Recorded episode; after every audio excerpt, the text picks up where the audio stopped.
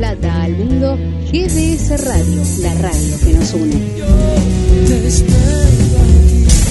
Un sonido esencial con la música necesaria. Mundo de sensaciones. Sí, compartiendo. Presenta Luna Rodríguez. Idea y conducción Jorge Marín.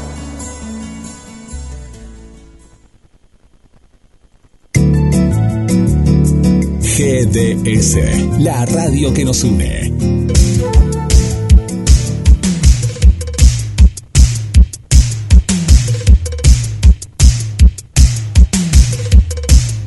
Comienza en GDS, la radio que nos une.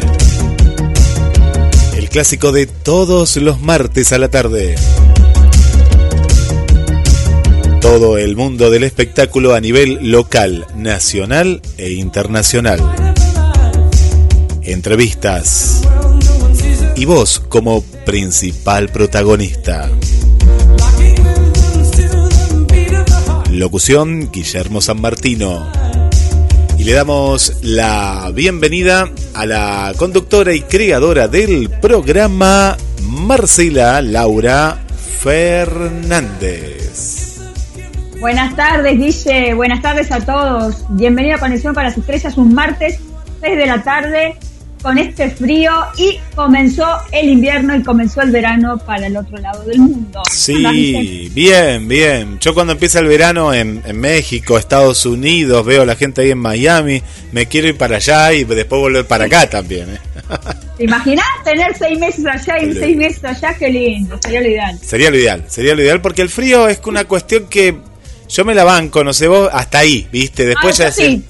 ¿Sí? No, yo prefiero el frío y no el calor. Ah, bueno, bueno. Porque el calor no te podés sacar todo. No, no, no podés. El la... momento de que esos calores soportables e insoportables, sí. no. Sí. Prefiero mil veces el frío porque te pones, te pones, te pones. Es más bancable, aparte te dan ganas de hacer cosas. No sé, con el calor no. El calor te, te agobia, a mí me, me, me baja la presión. Claro, está bien, está bien. Viste que hay, hay, hay eh, a Pato le gusta el otoño más que nada. Nos contábamos, una voz el frío, tenemos de todo. Primavera. Sí. Primavera mucha alergia. Sí, sí, sí, sí. Bueno, buenísimo, buenísimo. Así que eh, estás contenta, estás contenta pues. Sí, es mi, es mi, año, es mi, igual, es mi, ¿cómo se dice? Tu momento. Mi, es, mi momento ahí, así que igual empieza el mes que viene mi cumpleaños, o sea que está sí. todo junto. Falta poquito, falta poquito. ya. Qué lindo, qué lindo. Falta un mes. Bueno, te, te, quería contar algo rapidito, que sé que te va a poner muy contenta sí. porque pensé en vos, vos hace unos meses me dijiste, yo quiero tener la Paramount, Paramount Plus, y bueno, sí. eh, la tengo, ya tengo Paramount. Eh, ¿La tenés? La tengo, la tengo. De, después vamos a compartir también ahí para que puedas ver. Todavía lo cuento rápido esto, porque después lo ampliamos, tenemos un montón de entrevistas. Eh, falta contenido, está como muy, muy verde, pero hay muy buenas eh, producciones propias, ¿no? Porque están las producciones de siempre, pero falta esa cantidad de películas que estamos acostumbrados en otras plataformas, porque recién comienza para América Latina. Pero me vi una muy buena, el vuelo 716, que me ah, gustó. De aviones. De aviones, ¿viste esos aviones que desaparecen y no se sí, sabe qué pasó? 80 era. Era 70, 80 me parece. Claro, bueno, a, ahí había, había, eh, me acuerdo que Marina nos contó varias de esas películas que hemos ah, visto, ¿no? Eh, y en este caso he jornado más a, la, a, lo contemporáneo de esos aviones que, claro, tienen accidentes y hay que investigar el porqué. Me, me encantó, ¿viste? Esas eh, miniseries de seis capítulos, pero... Ah, miniseries. Suspenso, misterio, acción, muy buena, muy buena miniserie, se llama El vuelo 716. Te tiro eso. Hablando de miniseries y de telenovelas en YouTube, vi un pedacito, eh, la de Perla Negra. Creo que está bastante bien hecha, ¿eh? Yo también, yo parece la vi. No, parece me, novela. Me enganché, me gustó, me, estaba... Ah. Está, está bien filmada, ¿eh? está muy bien filmada. Sí, está re bien filmada, es como si fuera una telenovela de, de, de televisión. Sí, me, me, gustó, me gustó todos los efectos, me gustó verla de vuelta a Andrea del Boca. Eh, es igual a la hija, ¿viste? La, la hija, hija, es igual a ella, la igual. manera de hablar, todo. Sí, es igual, es igual. No sé si se copia o son los genes, deben ser los genes, pero bueno. Eh, qué bien, es, es igual. Sí. ¿Y es qué buena te... también. Yo no la conocía como actriz, no, no, no había visto nada, no había escuchado nada. La misma vocecita tiene, ¿viste? Los mismos gestos, la misma expresión, todo cuando ella habla es igual. Es igual, me, me gustó, me gustó mucho porque aparte está adaptado a un formato más actual, no más, más, más fresco, más rápido, viste todo. Me gustó. Fabián Llanola trabaja, Fabián Llanola, Patricia, eh, Patricia Sosa también, que Yo es no- actriz. claro, cuando la veo a Patricia Sosa, lo que pasa es que ha, ha pasado por el quirófano en estos últimos meses. Digo, ¿quién es? La conozco, pero no sacaba quién era. Cuando veo los títulos digo, ah, Patricia Sosa, porque no, no la reconocí yo. A primera vista así no, no la reconocí. Y el galán es un chico muy bonito de ojos azules, que no, no eso no lo conozco bien. Yo pensé, Ya, pero me- lo he visto en otras novelas. yo pensé que era un, un- un viste de, de, de- Cris Morena, pero no, no lo saqué tampoco bien de, de dónde venía, ¿no? No, no. Eh, pero ya, ya está toda la un novela, ¿no? pedacito de la novela entera. Sí, creo que son ocho capítulos igual. Sí, sí, sí, sí. Y tiene muchas visualizaciones, creo que son cerca ya, ya hace como 10 días que está la- al, al aire, tiene 35 mil más o menos, 40 mil visualizaciones, un montón. Bueno, uno de los capítulos tenía casi 100.000, que dije, wow, es un montón, porque me pareció demasiado al, al momento del estreno. No sé si es el primer capítulo o el segundo, pero tiene un impresionante. Eh, bueno, ahí vos podés medir también.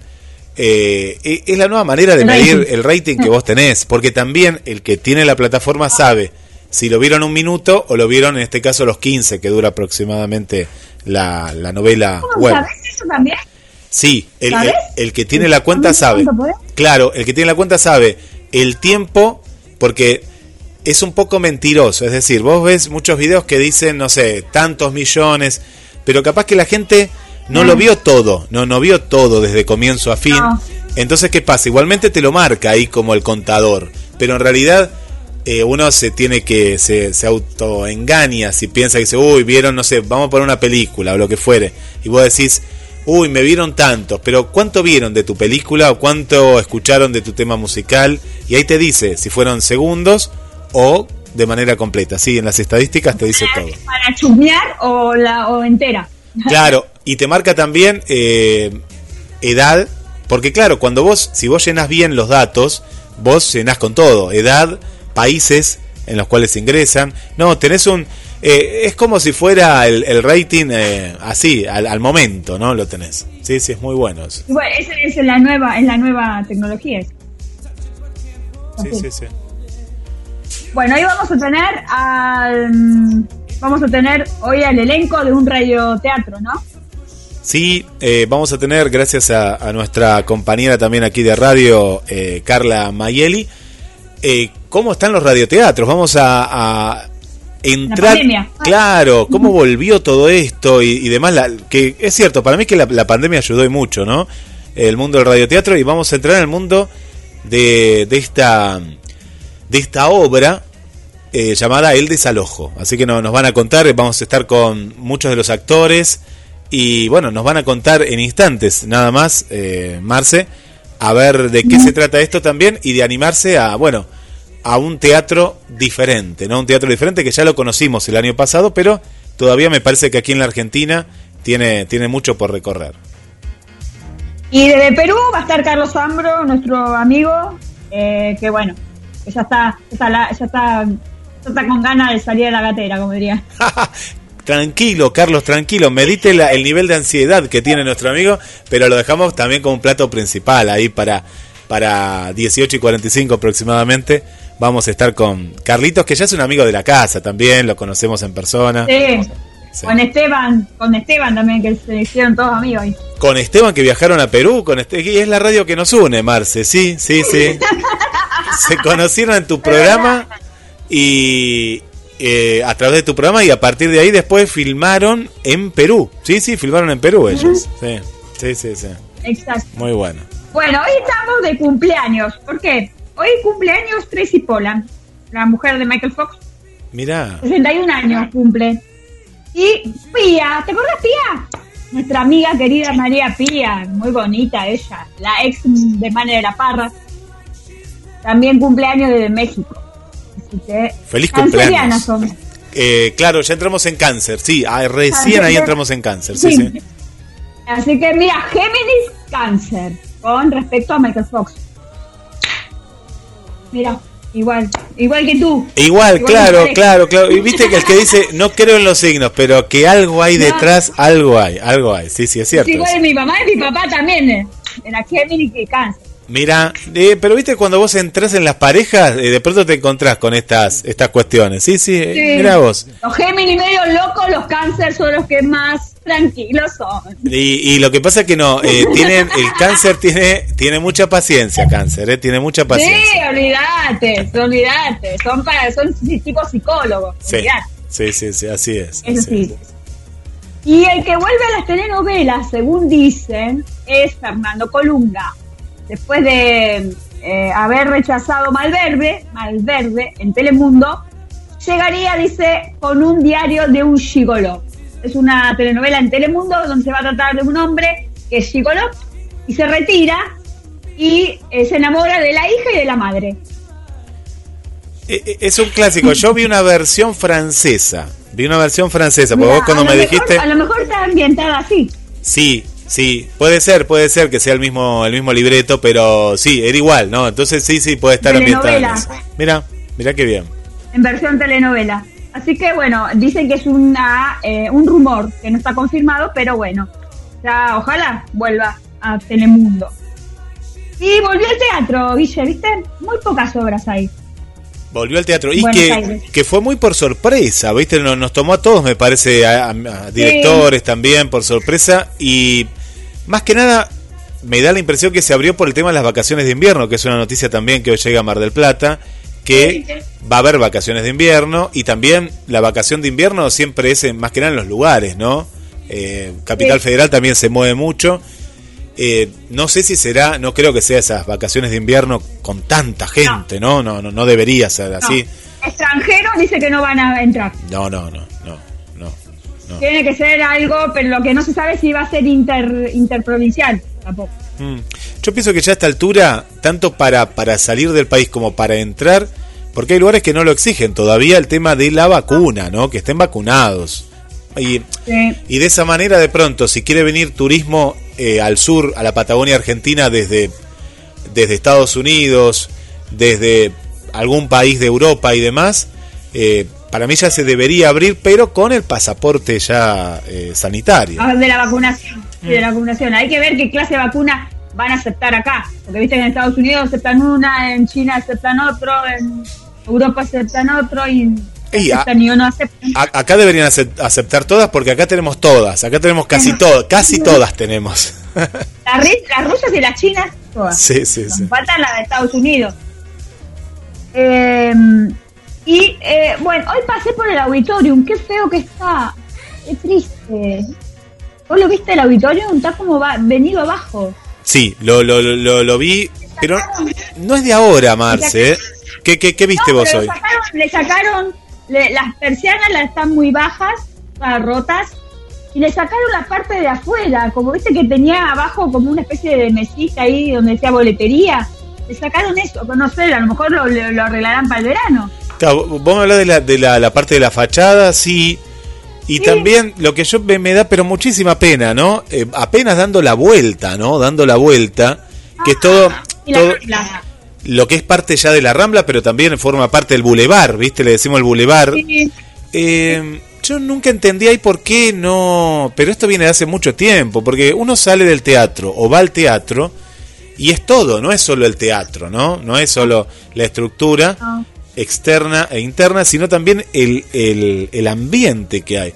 Y esa cuestión de, de pronto ver eh, los boliches que están alrededor con muy mal cuidados, eh, vos ves ahí está sucio, ¿no? Vos lo ves, yo, a mí me da mucha pena ver todo sucio ahí alrededor, Las veredas todas rotas, las veredas rotas. veredas que son inaccesibles, sí, como, no, no, yo no entiendo, pero esto hace, hace demasiado tiempo que está así y, y me da, a mí me da pena, me da pena porque es un lugar, aparte que el turista cuando viene dice, bueno, vengo a la Rambla, a los Lobos, y te encontrás con un panorama sucio que no, no, no Lo refleja... que cada, por lo que cada vez eh, pobres limpian todo lo de los lobos, que cada por tres está, está rayado de vándalos, ¿viste? Sí, Cada sí. vez que vienen lo, lo, lo, lo rayan y lo vuelven a pintar, es lo único.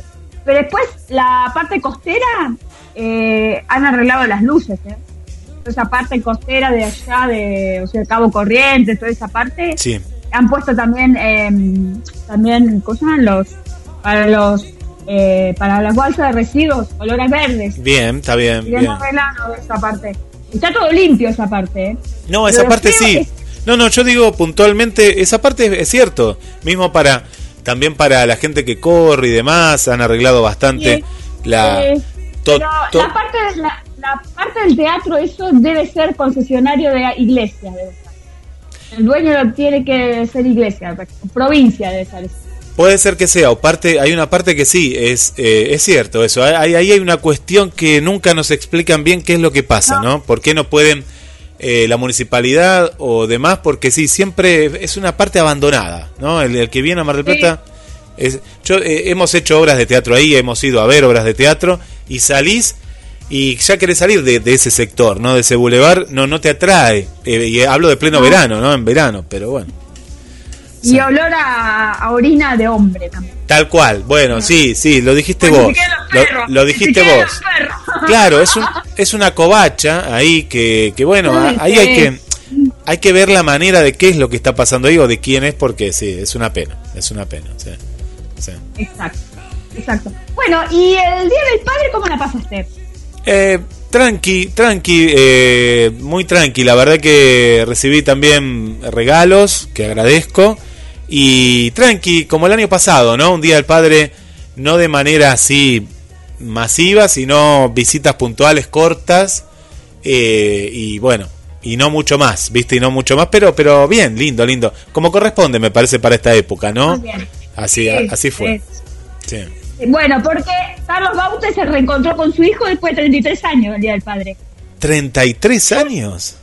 Sí, pero Carlos Baute tiene 47 y tiene un hijo de 33. ¿A qué edad lo tuvo? ¿A los 14? No sabía yo tan chiquito, ¿sí? No sé. Yo tampoco, pero lo salió en todos lados.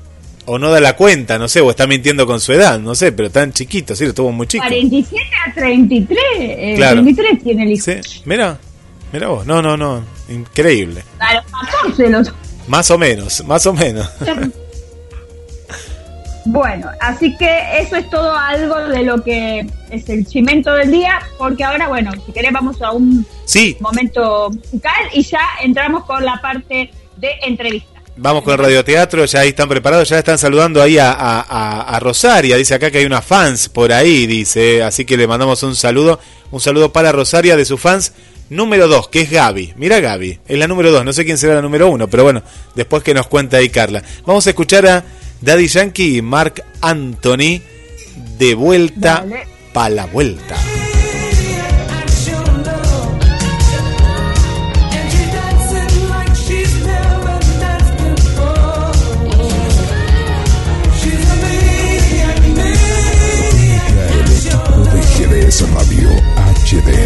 223-448-4637. Somos un equipo.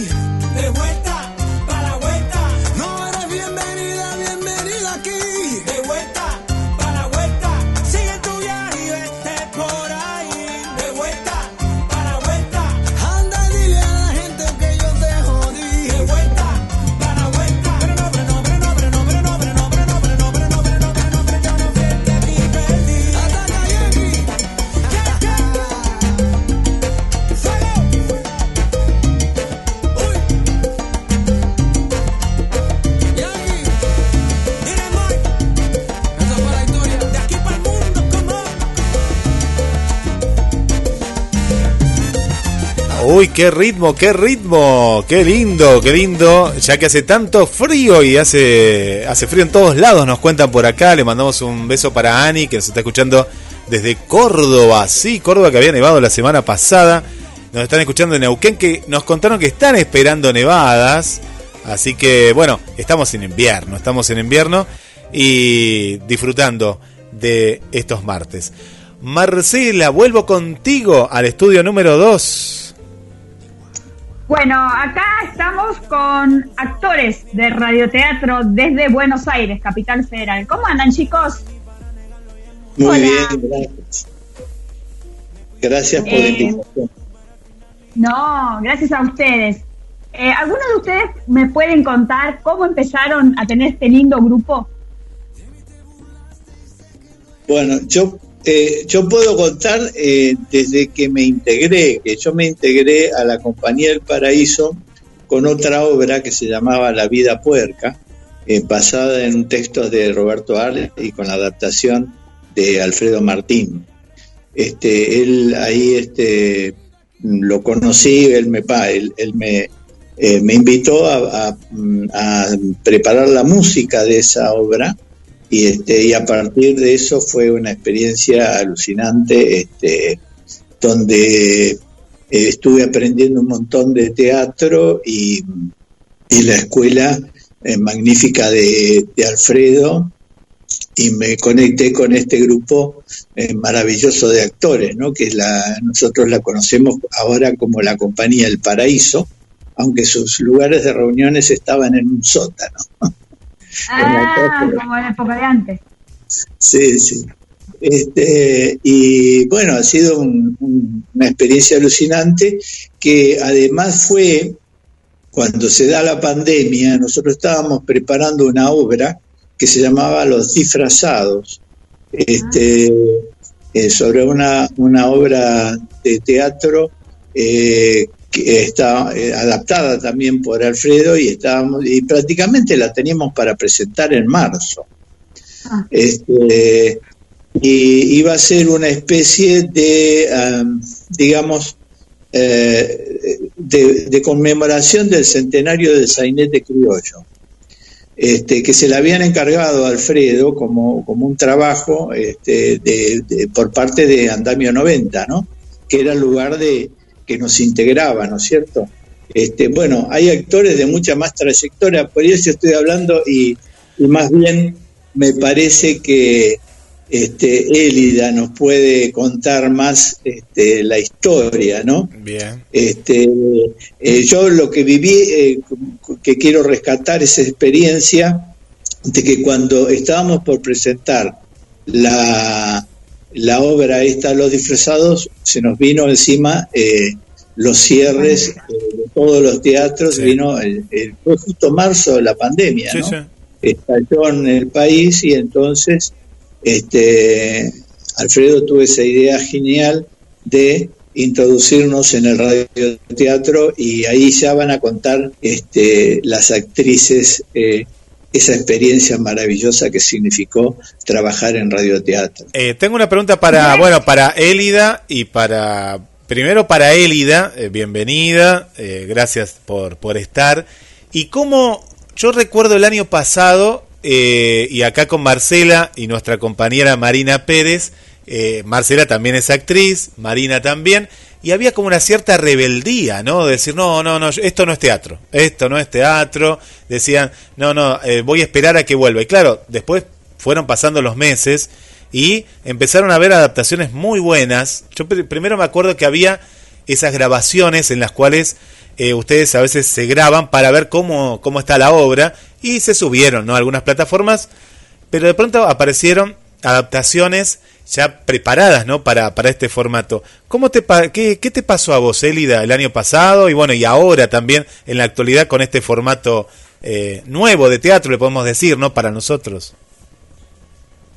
Bueno, eh, en principio eh, eh, completo un poquito lo que le preguntaron a, a, Quique en función de cómo se inició todo este proyecto. Yo ya, en mi caso eh, particular, ya estaba, este, había trabajado en otra obra con Alfredo y, eh, y me convoca, me invita para trabajar en los disfrazados, en esa obra que contaba recién Quique, que, entra como otro proyecto para, además, para, cumplir con lo del los años del sainete también estaban dentro del marco de los 30 años que cumplía Andamio 90.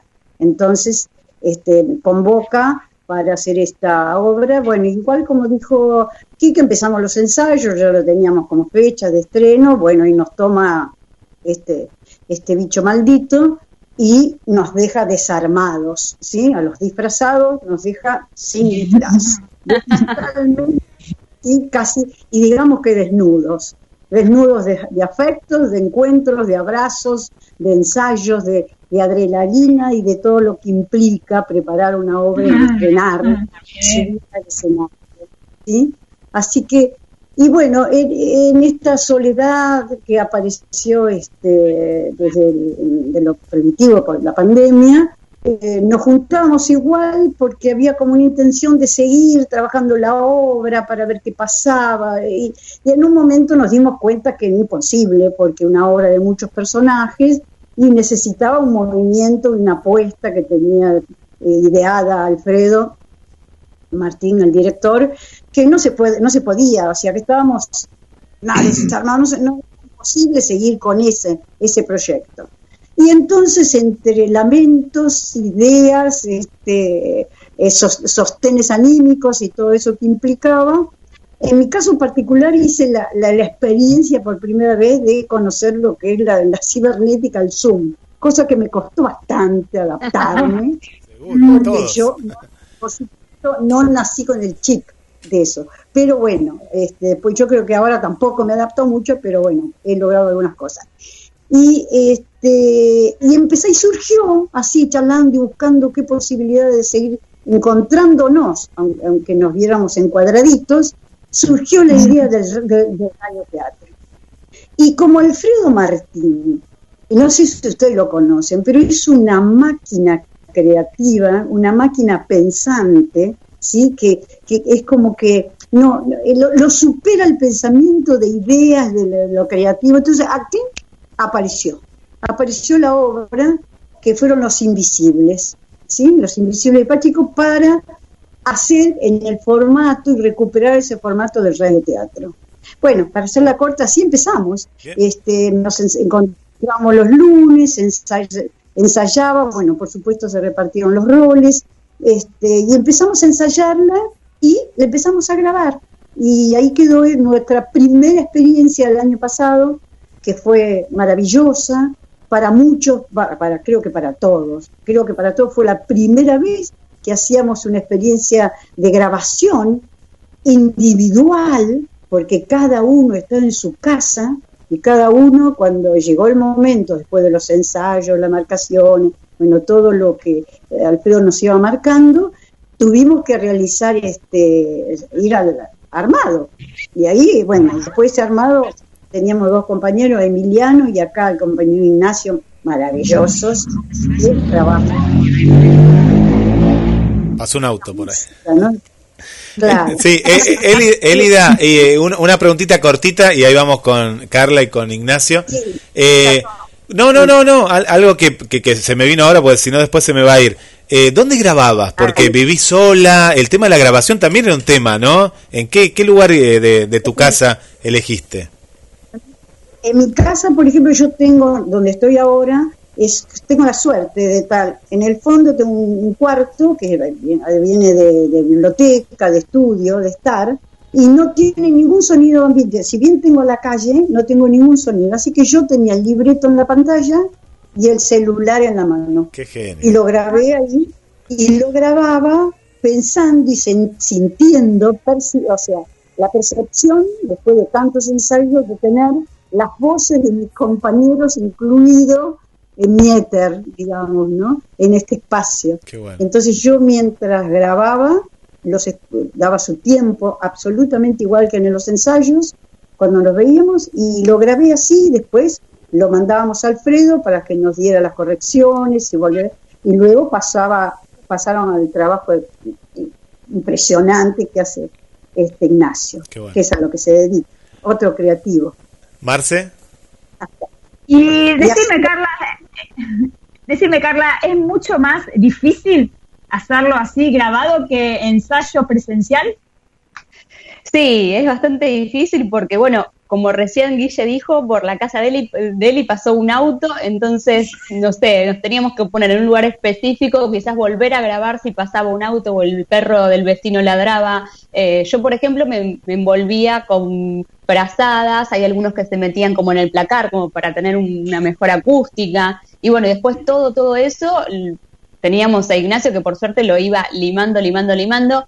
Y les quiero contar algo, chicos, de GDS, si me dan el espacio, porque Sí. acá estamos nosotros, que somos parte del paraíso, pero somos un montón los que formamos parte del paraíso. Y me gustaría nombrarlos porque Sí. Sí, adelante. y todas eh, forman parte. En la parte de dramaturgia está Alfredo Martín. Actúan Julián Velegia, Ángel Blanco, Marcelo Bucosi, Luis Cardoso, Cintia De Marco, Daniel Goglino, Ariel Hall, Rosana López, quien les habla, Carla Mayeli, Juari Pascua, Luciana Procaccini, Marcelo Rodríguez y Elida Ginoca. Y en la parte de canto, que estuvimos ensayando con el maestro que está acá, Quique Sosa, ensayamos con Cintia de Marco y conmigo, y bueno, ahí también hay una parte de, de música en la obra. Eh, Quique Sosa está en la parte de, de música original y está quien está también con nosotros, eh, Ignacio Vergilia, que es quien hizo la magia de la edición. Ah, uh, eh, qué trabajo para él también. Contanos un Sí, poco, somos- Ignacio. Somos una banda de, de haciendo cositas de a uno cada de a poquito. Ah, no se te escucha, Ignacio. Mirá, no, eh, eh, a ver, eh, no está, está muteado, edit, está editando. A ver ahora, ahí. No, no se te escucha. No. Ay. Pará, te vamos a leer los labios, a ver si hablas claro. No, no, no, no, te- no se te escucha. No, Si no querés, escucha. saliste, ahora yo yo lo saco, te saco Ignacio y ahí ahí ahí vuelvo. Eh, te- Ahora. Ah, ahí- ahí está, ahí, bien. Ahí. Hola Ignacio. Ahí. Bueno, vieron, justo la persona que se encarga de la parte técnica empieza con un problemita, pero bueno, es parte, es parte de, los que, de lo que nos tocó vivir. Eh, la verdad que sí que fue un trabajo de hormiga, eh, muy artesanal por un lado eh, y muy gratificante por otro, que era ir eh, recibiendo, como les contaba Nelly, Kike y Carla, eh, las grabaciones que ellos hacían de la manera que se imaginan, hay de todo, hay gente, como dijo Carla, que grabó dentro de un placar, eh, otros dentro de un baño envueltos en frazadas y sábanas, eh, y todo lo que se imaginan para eh, que, que tuviera la mejor acústica posible. Y después el trabajo era crear ese universo que ellos practicaban, como les contaban por Zoom durante, durante unos cuantos meses, volver a armarlo, porque se recibe parte por parte. Eh, hay un primer trabajo de limpieza, homogeneización de- del sonido para que todo suene más o menos bien en la parte técnica y después la otra, la más divertida y la más interesante, más creativa, que es darle un marco a, a todo eso eh, e ir reconstruyendo algo del ritmo que ellos tenían en los ensayos. ¿no? Porque imaginen que es fragmento a fragmento. Eh, íbamos dividiendo los parlamentos eh, y yo guion en mano en mi casa, solo con semejante Frankenstein, y, ir armando la línea de tiempo eh, del texto y a partir de ahí, bueno, un trabajo de, de, de armado y rearmado que consistía en ir encontrando el tono y el ritmo para que para que bueno fuera creándose el universo del conventillo. Eh, la obra transcurre en un conventillo de, de principios de siglo. eh, y bueno, tratar de darle cierta verdad a ese sonido. ¿no? Ignacio se grabó eh, en conjunto o porque yo le entendía, te entendía Lida que grabó cada uno en su casa por separado. Eh, quiere decir que ahí lo complicado era el clima de uno con el otro, ¿no? Eh, de- imaginar, por una, una cuestión es grabarlo eh, todos juntos, por ejemplo, estamos en esta plataforma y grabamos todos juntos y ahí vos editás, ¿no? Acá fue una edición sobre eh, todo, todo separado, ¿no? Absolutamente sí, todo separado y bueno, son grandes actores y actrices eh, y se han adaptado muy bien. Algunos y algunas tenían la experiencia, como les contaba ella, del, del radioteatro anterior que se llama Los Invisibles. Para algunos era la primera vez eh, trabajando de esta forma, porque en verdad el radioteatro es un, es un formato muy antiguo, si se quiere, ligado a los inicios de la radio, que se hacía en vivo y se sigue haciendo en vivo en, en- en muchos casos. La particularidad y el desafío era justamente acá armar y desarmar, porque era ensayar todos juntos en, en- en Zoom, eh, después cada uno y cada una armar su parte y después yo volver a armarlo. como, como ese doble trabajo.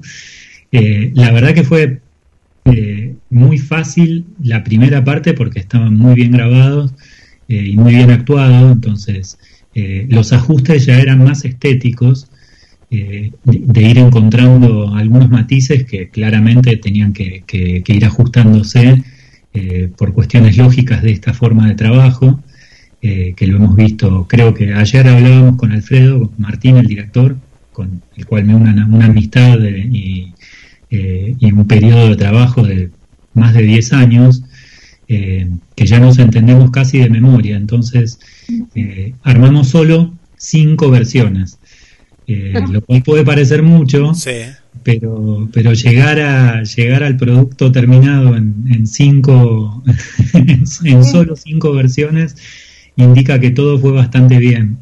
Ignacio, hay, hay- algo que es fundamental en el radioteatro, que es un clásico, que son los efectos de sonido. En este caso, que fueron? ¿Enlatados? Es decir, ya, ya venían y vos lo buscaste, o cada actor, actriz hizo su, su sonido. ¿Cómo fue?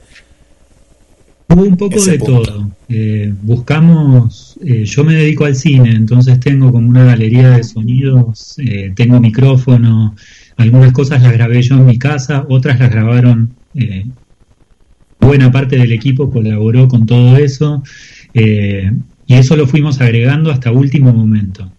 Eh, fue el trabajo más arduo y, más interesante, a la vez que era ir encontrando un equilibrio en construir un universo sonoro que no invadiera, pero que a la vez creara ese, ese colchón sobre el cual se escuchan las voces, que es eh, básicamente el espíritu del radioteatro. Eh, era jugar esa línea entre, bueno, sugerir eh, lo que ahí estaba ocurriendo y sonidos que fueran concretos.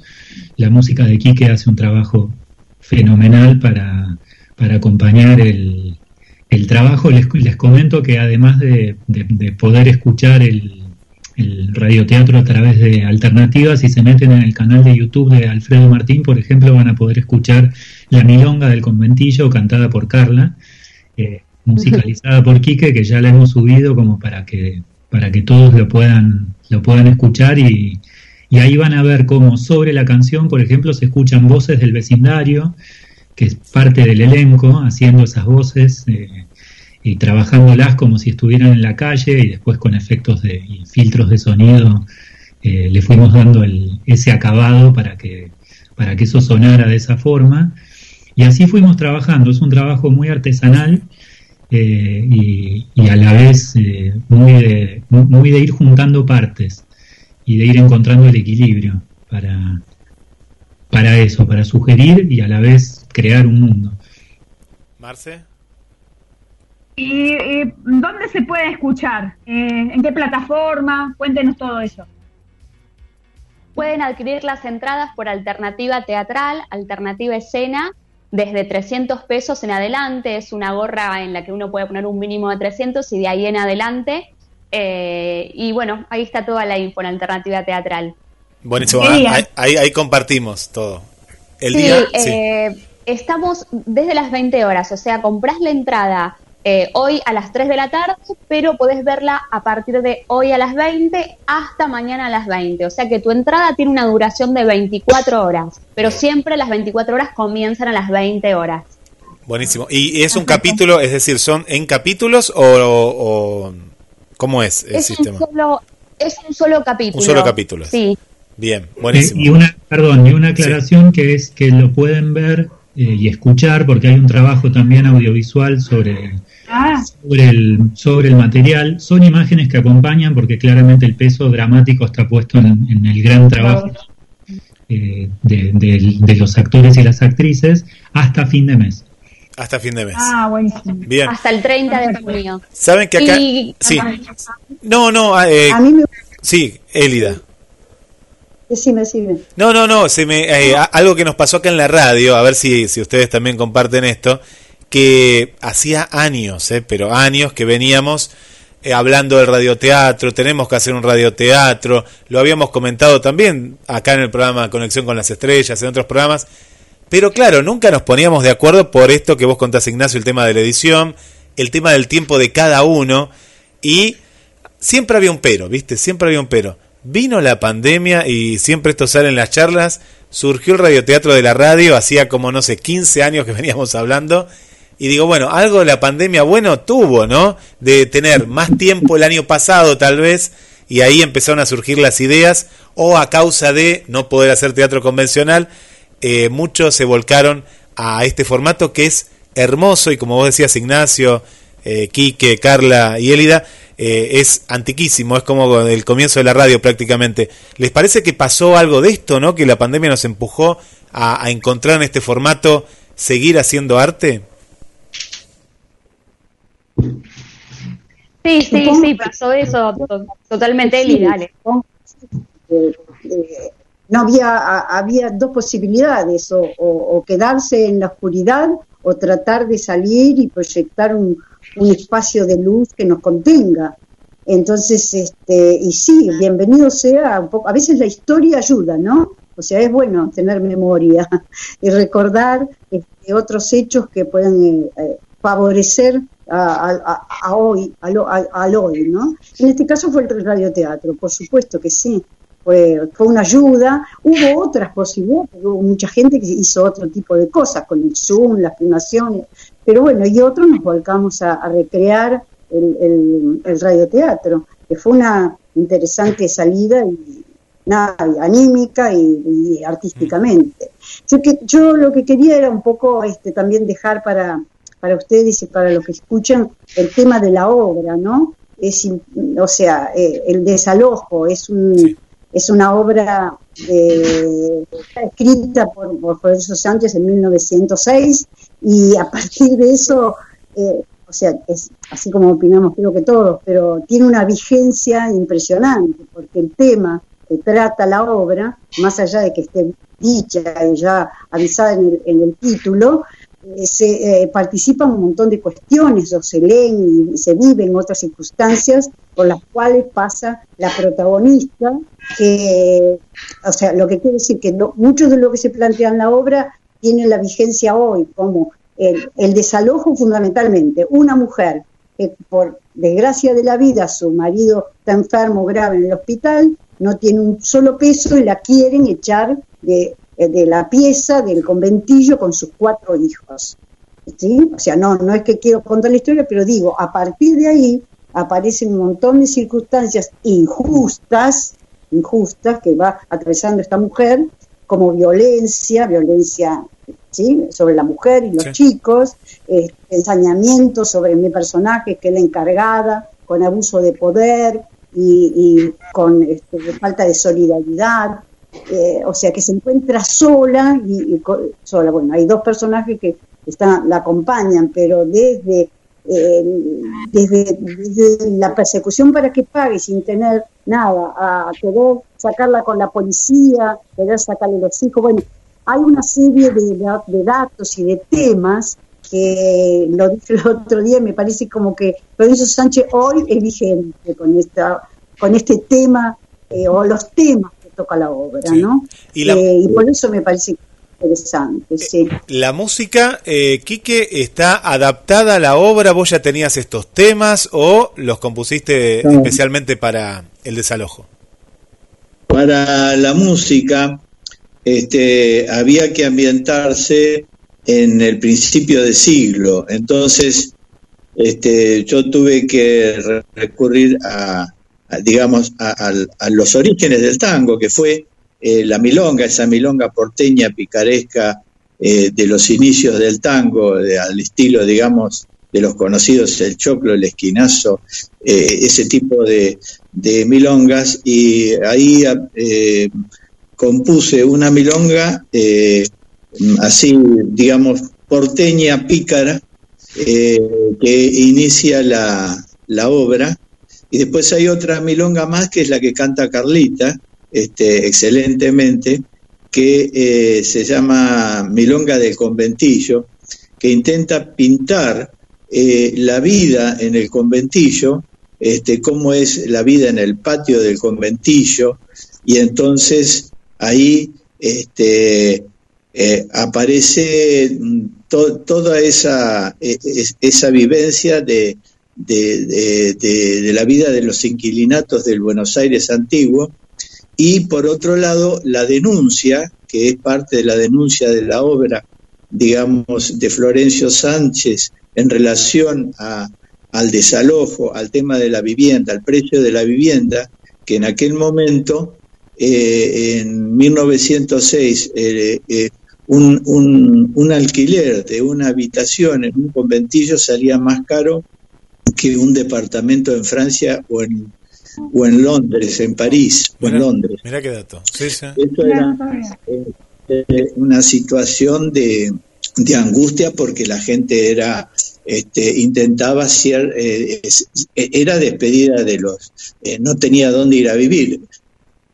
Drama que eh, hoy todavía es presente, ¿no? Para, sí, sí. para muchísima El techo, gente. la vivienda, Entonces, la presencia de la obra de Florencio Sánchez, de los problemas, este, eh, digamos, sociales y de los problemas incluso de, de la violencia sobre la mujer, que ahora se manifiestan de distintas formas, pero este, sigue existiendo. Este, lo vemos todos los días en las noticias, digamos. Y por otro lado, la hipocresía esa de, de los medios de difusión, ahí aparece el, el diario de la Nación, aparece la cara, eh, la, ¿cómo se llama la revista Caras y Caretas? Caras y caretas, este, sí, sí. Con, con, con, con, este, digamos, pretendiendo hacer aparecer a la sociedad porteña como la salvadora y que está ayudando a esa pobre mujer que en realidad está siendo este, oprimida por, por, bueno, por la policía, por todo, ya lo verán cuando vean el, el, radioteatro. Entonces había que pintar distintas situaciones. Por ejemplo, la de Inda, esta mujer que estaba sufriendo estas consecuencias sociales, este, era una... eh, eh, había que poner música dramática. Hay, hay unas malinconías al estilo italiano, pero este, que planteaban este, un, ambiente dramático. Este, lo que se intentó pintar con la música es un poco el Buenos Aires de entonces, que era este, en la clase trabajadora viviendo en esos inquilinatos, donde se encontraban distintas nacionalidades. Entonces por ahí aparece una tarantela este, identificando al italiano, o aparece como aparece al inicio de la obra, un aire español al estilo andaluz, donde hay una mujer española que está cantando en el patio mientras lava, y entonces ahí se mezclan, digamos, los sonidos, este, que es parte de la magia de lo que hace Ignacio Berguilla, este, la magia de los sonidos este, haciendo, eh, digamos, el ambiente, eh, cómo se lava la ropa. Claro, a mano. Este, se, escucha, se escucha el ruido mientras lava la ropa, va cantando este, Cintia de Marco, que es una de las actrices que, que trabaja en esta, en esta obra, este, con un aire andaluz muy bien logrado. Por parte, y bueno, lo de Carlita, magnífico, tienen que escuchar esa. No, ahora Ca- Carlita la tiene que enviarle, que ahora que lo envíe si se puede y lo vamos a pasar, claro que sí, sí. Sí, compuse, este, letra y música este, pensando, yo me hice a la idea que Carlita era de esas eh, mujeres de avanzada de aquella época, Eh, porque era, así como es de avanzada ahora, yo pe- la ubiqué pensando que era una mujer de avanzada de aquella época que rompía un poco el molde. Una, Tita Merelo unos años después, ¿no? Algo así sería. No sé. I- Incluso trabajamos, eh, trabajamos eh, la forma de cantar de Tita Merelo con, con este eh, eh, con Carlita, pero además Carlita había nacido, mejor dicho, el personaje que hace Carlita, este Rosario, había nacido en un conventillo, vivía en un conventillo e iba cantando por los distintos conventillos mientras eh, en su canto iba contando lo que pasaba en el, en el inquilinato propio, pero a su vez iba este, denunciando el tema del precio de los alquileres. Y acá hay una cuestión histórica muy importante que coincidió, que era en aquella época, debido a, este, a, estos abusos, hay, hay todo un, alzamiento de- por parte de los inquilinos que terminó al año siguiente, en 1907, y eso yo lo quiero rescatar como, digamos, una, una contribución del teatro a identificar la atmósfera social del momento, que después estallaría un año después en lo que fue la huelga de las escobas. Este, y donde que fue llamada así precisamente porque las mujeres eran la vanguardia de esa lucha y, este, y que se enfrentaban a escobazos con la policía y con los bomberos que iban a desalojarla con sus mangueras, este, iban a desalojarlas de los, de los, de los conventillos, de los inquilinatos. Y bueno, lo de Carlita es magnífico. Gracias, Quique. Algo, si puedo agregar algo a todo esto que dijo Quique, la verdad es que, bueno, nosotros ensayábamos siempre todos los lunes por Zoom, más que nada la parte eh, actuada, digamos, la parte de hablada con Alfredo Martín, pero en el momento en que se pudo abrir un poquitito esto de la pandemia, sí tuvimos encuentros eh, en el estudio del maestro Quique Sosa con Cintia, fuimos las dos a hacer ensayos ahí, así que hubo un poquitito de presencialidad y también tuvimos eh, Cintia y yo reuniones presenciales con Alfredo para ver el tema más allá del canto, eh, cómo cantarlo, de qué manera, cómo la cantaba el personaje. Así que ahí bueno. tuvimos la oportunidad cuando se había abierto un poquito de hacer algo en vivo. Marce, ten- tengo una última pregunta cortita, cortita, que ya lo tenemos ahí a. Carlos Ambro desde Sí, Perú. ya tenemos. Sí, Eh, Sí, decime. no sé si esto habría que preguntarle a vos, Ignacio, o, o al, a- al director, pero el radioteatro tiene que estar en la radio. ¿Tienen pensado, después que pase por todo este circuito teatral, eh, poder pasarlo en alguna radio de, Capital Federal, de alguna provincia de Argentina o demás? ¿Se ha hablado eso entre ustedes? Eh, estamos eh, abiertos a, encontrar los, canales que sean necesarios para que se difunda. La verdad es que estuvimos charlando justamente que la experiencia anterior de Los Invisibles eh, merecía una segunda o una tercera vuelta y salir un poco de esa virtualidad y, y pasar algún aire más concreto. Así que la verdad que sí, en algún momento imagino que se, que se podrá encontrar algún camino eh, bueno, el que fuera, para, para, para, que, para que se pueda escuchar eh, o en una radio o en alguna otra plataforma. Pero bueno, por ahora estamos eh, con, toda la, con todos los cañones apuntando al, eh, a, a este, a este ciclo de, de estos 15 días hasta, hasta fin de mes eh, para que se pueda, eh, se pueda ver y escuchar. Por eso les comentaba eh, anteriormente que también hicimos un trabajo gracias a las imágenes que intervino Ángel Blanco, uno de los también de los actores y, participantes de este, de este grupo teatral del Paraíso, que trabajó unas imágenes muy interesantes para pintar un poco visualmente el material y lo que van a poder no solo escuchar, sino también ver en, en, en alternativa es ese trabajo. Eh, Y bueno, y esta compañía que se llama El Paraíso, no solo los que yo nombré antes formamos parte, sino que muchos otros actores, artistas que estamos empezando con otro proyecto de a poquito, así que eh, a pesar de la pandemia, vamos por nuestro tercer proyecto de la compañía El Paraíso. Bueno, buenísimo. Bueno, muchas gracias, chicos, y mucha mer. A ustedes, gracias por el Gracias espacio. Gracias. Gracias por la invitación. Gracias, un gusto. Gracias. Bueno, y quédate, quédate en GDS, que hay más conexión con las estrellas. Ya llega desde Perú, ¿eh? Ya lo vamos sumando a Carlos, a Carlos Zambro. Hermosa entrevista eh, que hemos tenido. Y ahora vamos a mandar saludos, ¿eh? Que hay, hay, hay muchos, muchos eh, saluditos, Marce. Y para acompañar a, a, toda, a toda la gente.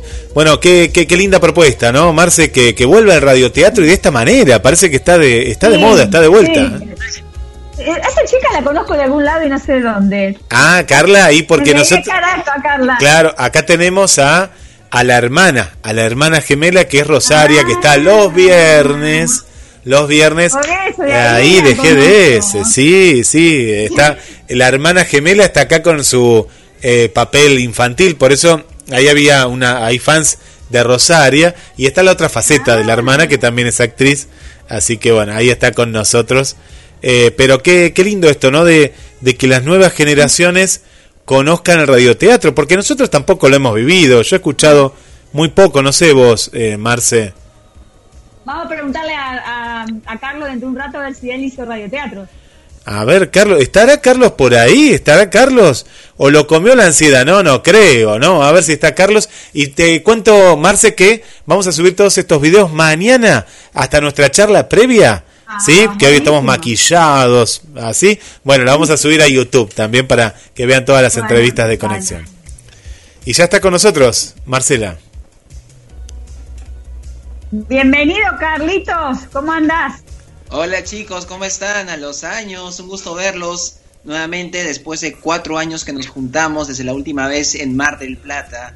Pues fue maravilloso pues estar con ustedes y qué bonito reencontrarnos después de tanto tiempo. Esa tonadita más mexicana que peruana, me parece. ¿Qué pasó? ¿Qué? Parece, no, no sé. Porque no naces, ¿viste cómo hacen los mexicanos? ¿Sí? No, bueno, acuérdate que soy profesor de locución y oratoria, entonces tengo que hablar. Ah, uy, te hace, te hace la cosa, ¿viste? ¿eh? Como dije. Sí, pero yo... ¿viste? Sí. Como, como argentino, no hay ningún problema, ¿viste? ¿Qué haces, Carlos? Tanto tiempo, tanto tiempo. Y, y pero no, no paraste de hacer cosas en esta, en esta pandemia.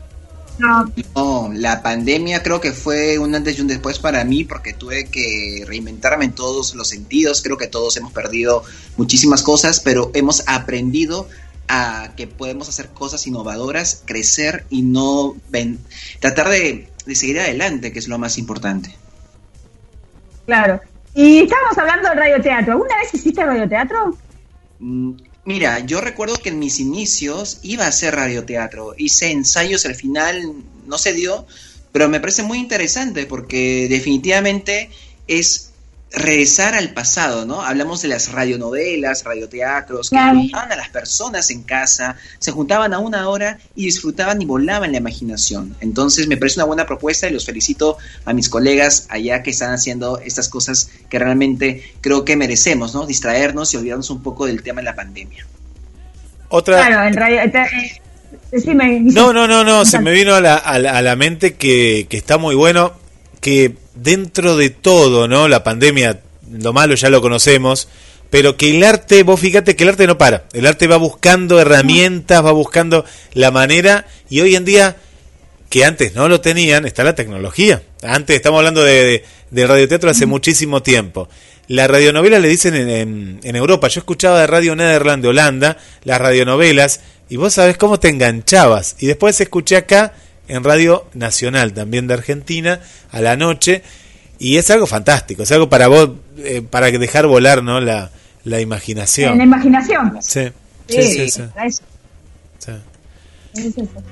Bueno, contanos, eh, sé que Flor de Papa, algo me contaste por ahí, que lo sacaron de YouTube, ¿puede ser? ¿Cómo lo sacaron? Bueno, No. sí, la tuve que ¿Cómo? de YouTube, claro, pues porque ahora en, en una semana se va a transmitir a través de la primera plataforma digital en México que se llama deflect.mx, donde la flor de papa pues va a poder ser disfrutada por muchos países y es un antes y un después porque de pasar a web novela pues se convierte en una novela o telenovela. Mirá. ¿Tuviste, Ah, tuviste ¿cómo? que remasterizarlo el material? Porque me imagino que ahora la, vos lo hiciste en eh, cuántos años y la pantalla no tiene que ser de otro formato. ¿Cómo es eso? Claro, no, eh, yo no. Ellos tienen ese trabajo. en mi caso, Ah, pero solamente se van a ver nueve capítulos. porque Tú dices, tú dices por la imagen. Si vemos el capítulo 1 al 25, pues comenzamos con una cámara de, de, bueno, de celular, de fotos, y era otro tipo de, de nitidez. En cambio, del capítulo 26 hasta el 34, donde tú sales, pues es en HD. Entonces, esos nueve, claro, Guillermo, pero tú también saliste, pero en back, bueno, en cámaras, ¿no? En cámaras.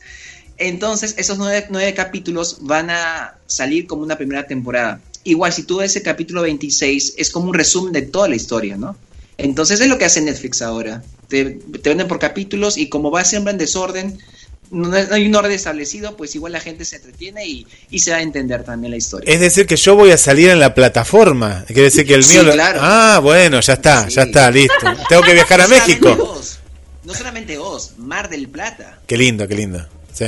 Qué bueno eso. Maravillas de Mar del Plata. Aparte, eh, me acuerdo que, bueno, te lo he dicho en privado, ¿no? La, la calidad, la edición que tiene, eh, es vender un lugar, en este caso Mar del Plata, eh, las conexiones con Buenos Aires, con Argentina. Qué, bueno, qué bueno esta plataforma. Contanos un poquito más, Carlos. eh, ¿Podemos acceder los argentinos a, ya sea por pago o cómo es el sistema de, de esta plataforma? Sí, tengo entendido que es gratis hasta ahora. Es entrar a internet y colocar deflect, D-E-F-L-S-T.mx, inscribirte y comenzar a ver los programas que tiene. Tengo entendido que tiene programas ahora de entrevistas con gente muy conocida. Susana Zabaleta está trabajando ahí, por ejemplo.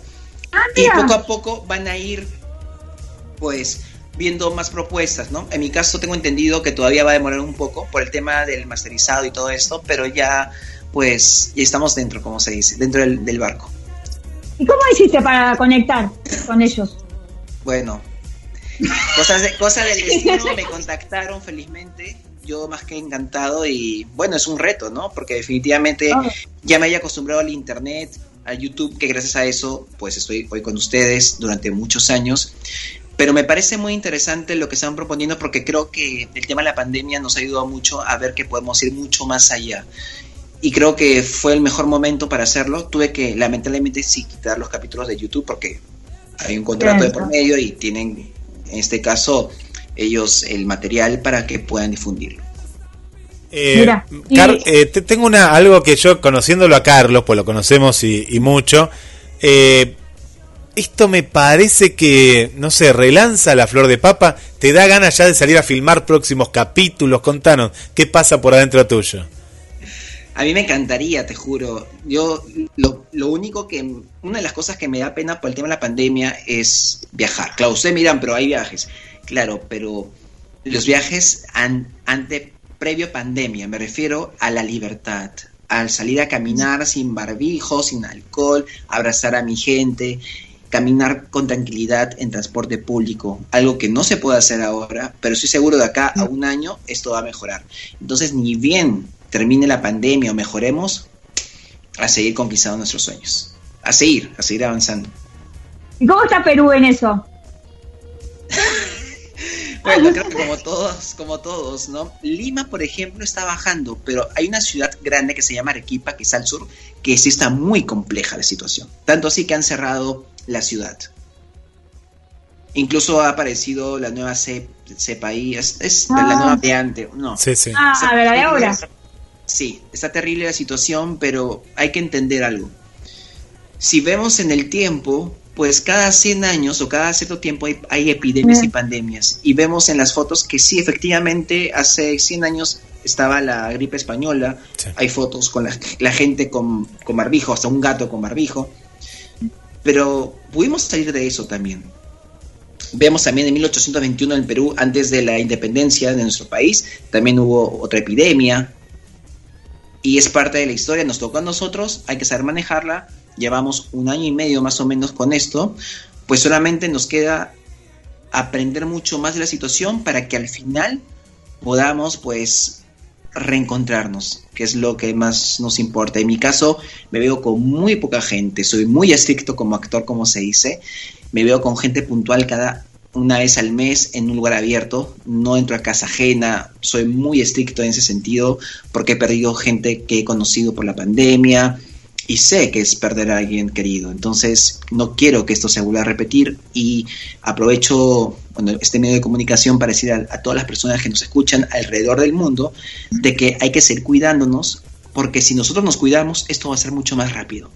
Pero si, si seguimos rompiendo reglas, esto pues puede acabar peor de lo que está. Mm. Buen mensaje, buen mensaje. Y, y Carlos, eh, sacándote un poquito ¿no? del tema de, de la pandemia, sabemos que, que no, nos atraviesa a todos, pero ¿tenés pensado en algún momento, algún proyecto, decir, bueno, pero la pandemia la dejamos, ¿no? Puede ser que mañana termine o pase un tiempo más, de, de hacer otro proyecto como el éxito de, de Flor de Papa?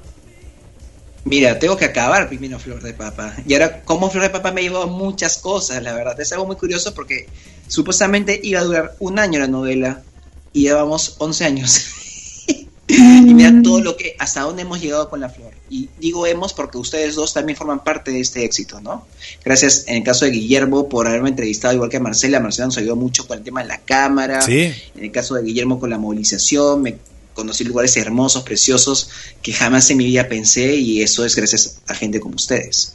Entonces lo que yo quiero es seguir haciendo lo mismo en otros países, ¿no? Esas experiencias y aunque tal vez en mi vida haga solamente una producción, sé que es la producción que ha sido una oportunidad a mucha gente que ha podido conquistar sus sueños y me quedo feliz con eso. Si más adelante vienen más producciones, pues será en su momento, pero creo que debo de cerrar ya la flor de papa, pero todavía creo, por el tema de la pandemia va a demorar un poco más, ¿no? Porque tengo muchas cosas por hacer con Flor ahora que está en esta plataforma. Te vamos a presentar acá con Marcela a una actriz eh, que la llamamos cariñosamente La Modita, eh, que Marcela Ah, tiene que estar en la Flor de Papa. Es una actriz estelar marplatense eh, La que Modita. es La Modita. Es por un personaje que hizo que, bueno, la catapultó a la fama. Ah, ya. Eh, Ah, pero no es mudita. No, ¿qué va a ser No. modita? Habla, habla hasta por los codos, Ale- Alejandro. Le mandamos un beso, debe estar escuchando ahí.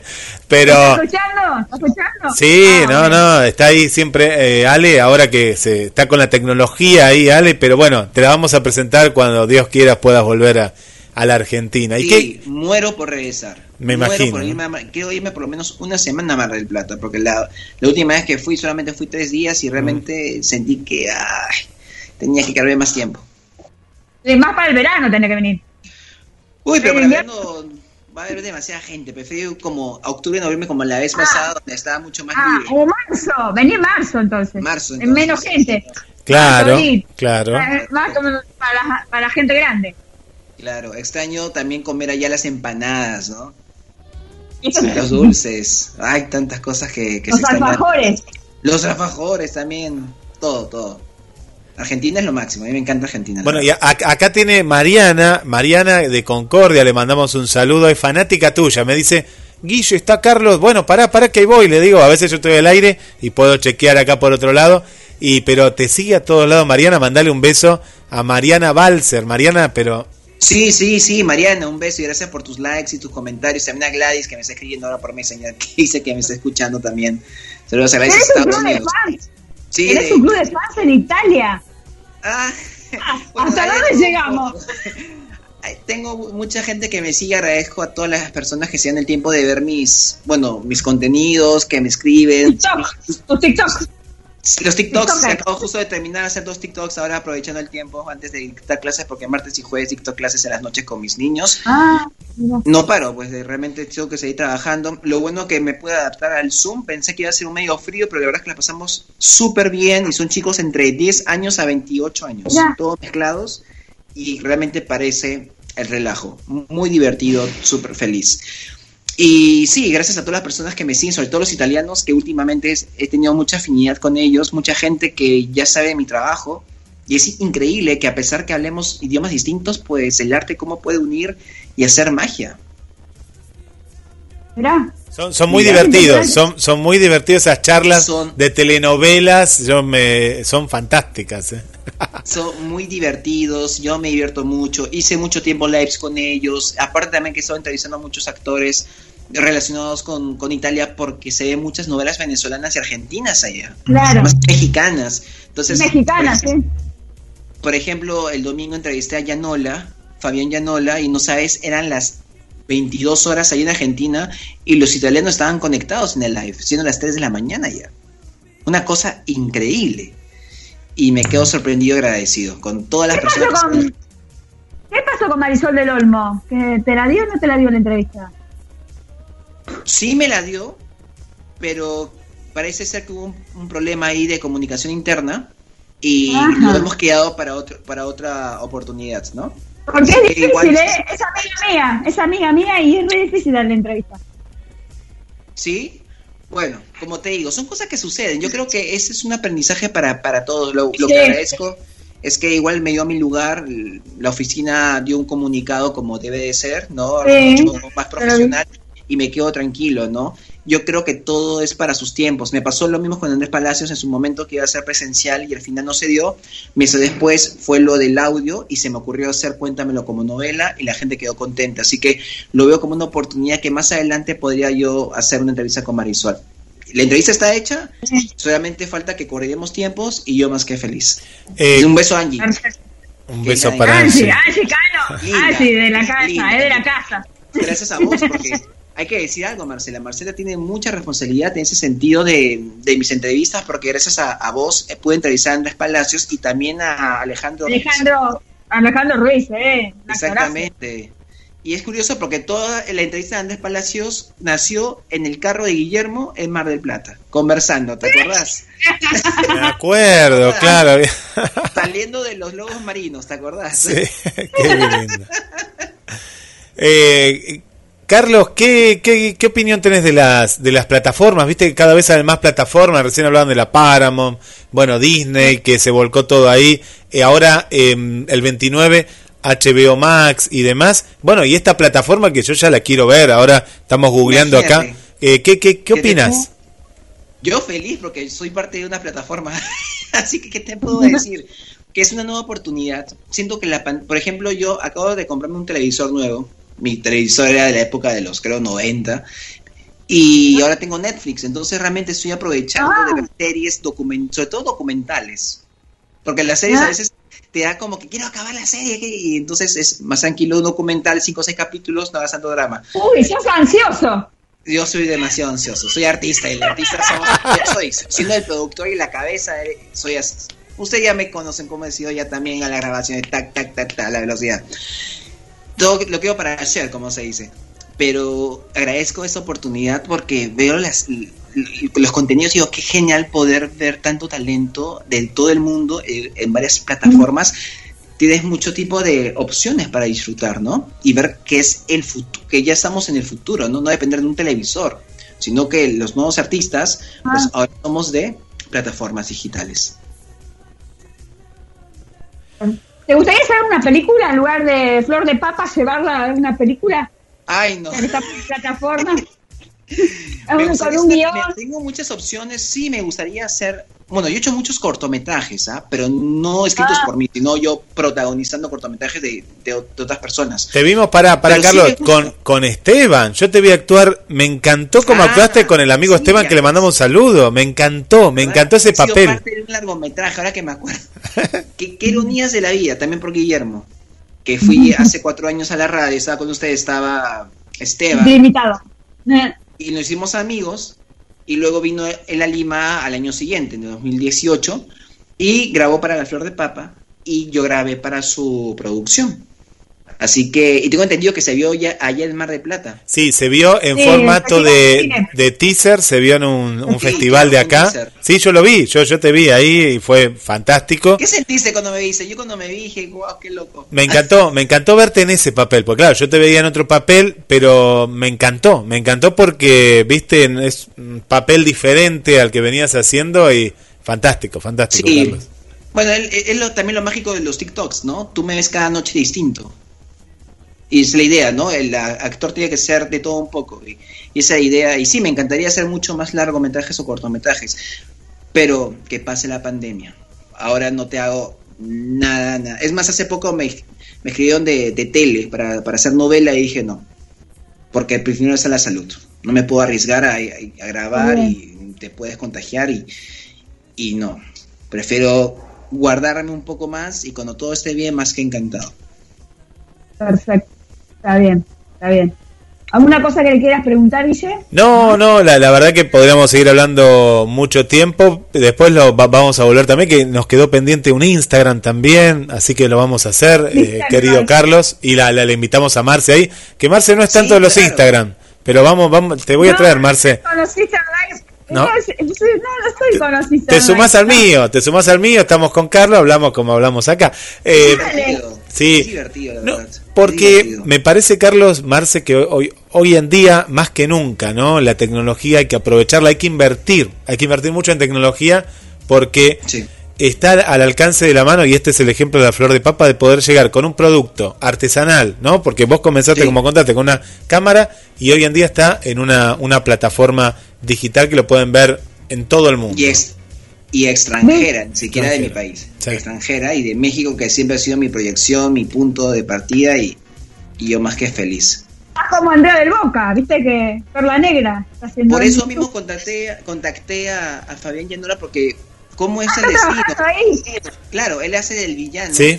Y lo habían entrevistado de Italia. Yo vi el live que hicieron con Andrea del Boca, con Gianole y con otros artistas y automáticamente dije, qué, qué buena onda y le escribí a, a Fabián y buena onda me, me- me contestó al momento, coordinamos y se hizo la magia el domingo, que fue un live muy bonito, la verdad. Y está en YouTube, ya pueden disfrutar de mi canal de YouTube si quieren ver la entrevista. Bueno, eso es lo bueno. Vos fíjate, Fabián, no Marce, hace años que yo no lo veo Sí. en la televisión más allá de algún papel puntual y encontró, como vos fuiste un precursor en esto en la web novela, poder volver y ni que hablar de Andrea del Boca que acá en un momento hace unos años no no se fue muy bien con una producción, ¿no? Por una cuestión que estaba la política de por medio, pero ahora vuelve a hacer lo que ella quiere, ¿no? El clásico, ¿no? De, de, de Perla, Sin el Perla Negra. padre, sin el padre, Sin con el la padre. hermana y con el cuñado. Sí. Claro, claro, y ahora lo está haciendo con la hija. La hija... y La hermana es y- igual. La nueva Es generación. igual la nueva generación y es algo que se veía, ¿no? Yo comencé hace 10 años, 11 años, imagínense.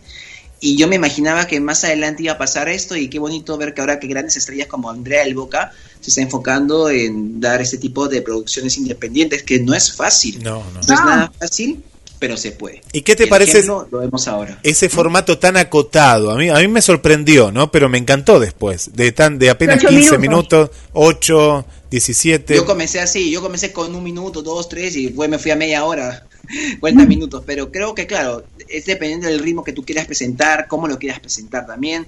Y sí, me parece muy interesante eso, ¿no? Porque por internet es importante poder ofrecer un producto que aunque te cueste, pues al público le pueda gustar y siento que tiene muy buena acogida y los felicito por lo que están haciendo porque es algo innovador, porque se están basando de un clásico la protagonista lo está haciendo ahora por internet y me parece algo que, digo, genial. A mí me hubiera encantado estar ahí también. Pero espero que hagan más producciones así independientes en Argentina y cuando regrese, pues poder sumarme a ese tipo de, de historias, ¿no? Sería increíble también. Lo he hecho con España, pero me encantaría hacerlo con Argentina y Uruguay. A ver, ¿y a quién te gustaría entrevistar? Que no pudiste entrevistarlo todavía. A vos. Hola, cero, ¿qué? Es que todavía me acuerdo esa plática que tuvimos el día que me estaba regresando a Buenos Aires, que fuimos caminando por la costa, como hablamos de las telenovelas, de tantas Ah, cosas, fue ¿te muy bonito. Que Guillermo nos dejó en el camino. Sí, que te, me, en el camino con mi mochila. Yo no me acuerdo, Nada, ¿qué pasó? Era las 5 de la tarde. Y yo, ok, ¿qué hago por mientras? Dije, ya, Marcela, vamos a caminar un poco por la costa. Y ahí me fue el super, al. Ah, al ya me comercial. acuerdo, ya me volvió la memoria, no me acordaba, sí, ya me acuerdo. A buscar a la, a la nena al colegio, me parece. que- puede ser, puede ser, sí, sí. Fue- Sí, puede ser, sí. puede ser. Pero valió la pena porque es, esa mañana pues estuve con Marcela caminando por la costa y hablando sobre las novelas. De ahí me fui a comer al mall y de ahí ya me fui a encontrarme con vos a la estación de buses. Sí. Exacto. Qué lindo, qué A lindo. las 3 de la tarde fue, perdón, a las 3 de la tarde. Sí. Qué rápido, cuatro años. ya. Cuatro años. Yo me acuerdo que vos dijiste, cuando viste el, el Torreón del Monje, dijiste, esto es algo maravilloso. Me, me con- Sí, a un me castillo, sí. Castillo.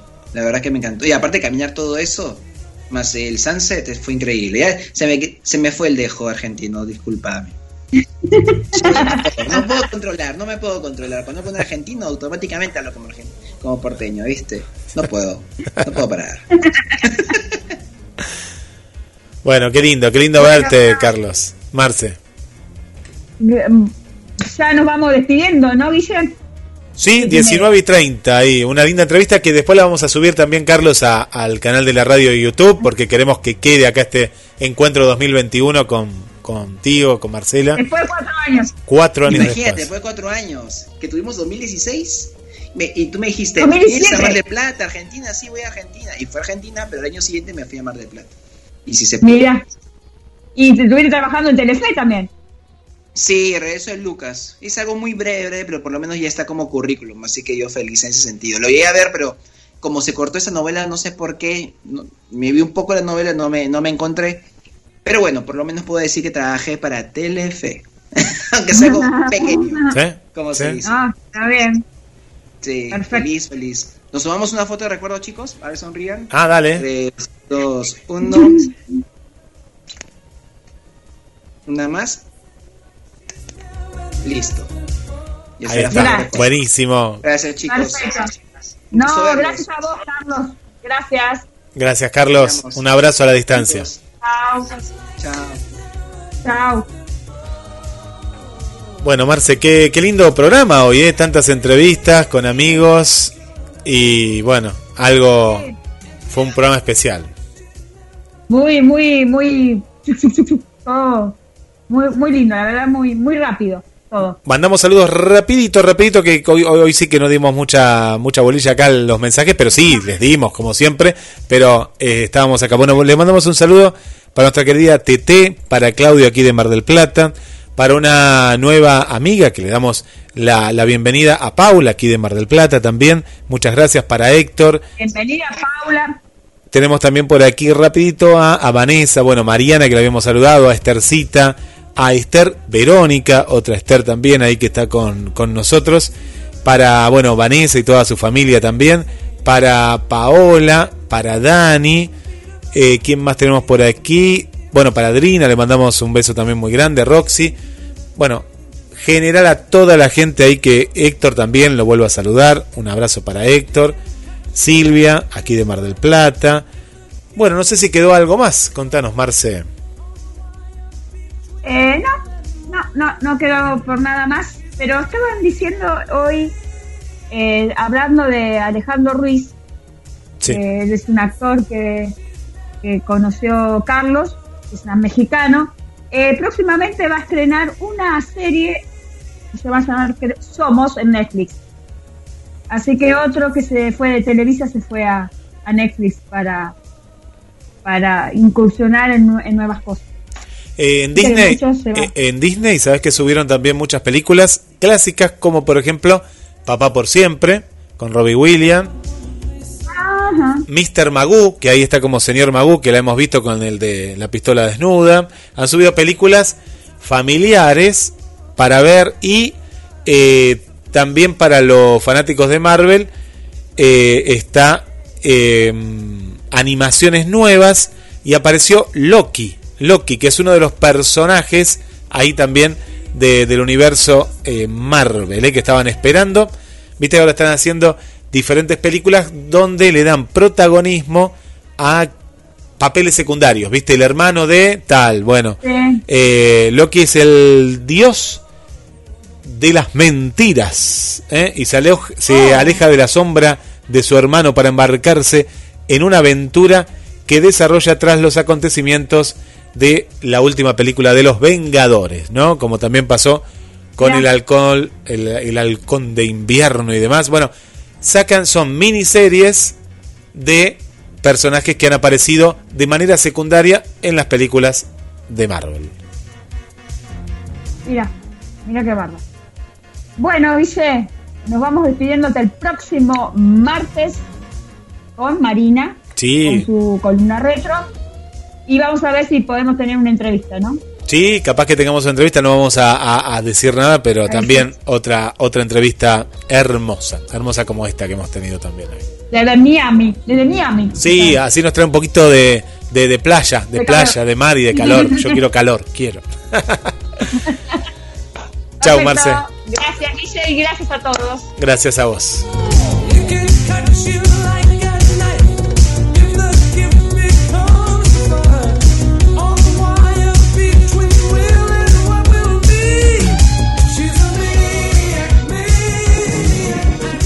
GDS, siempre en movimiento.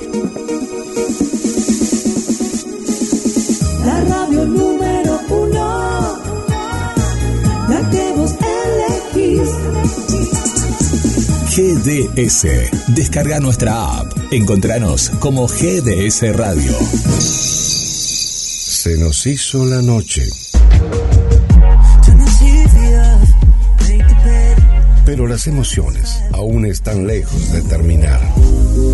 GDS Radio Mar del Plata, la radio que nos une. Invierno 2021.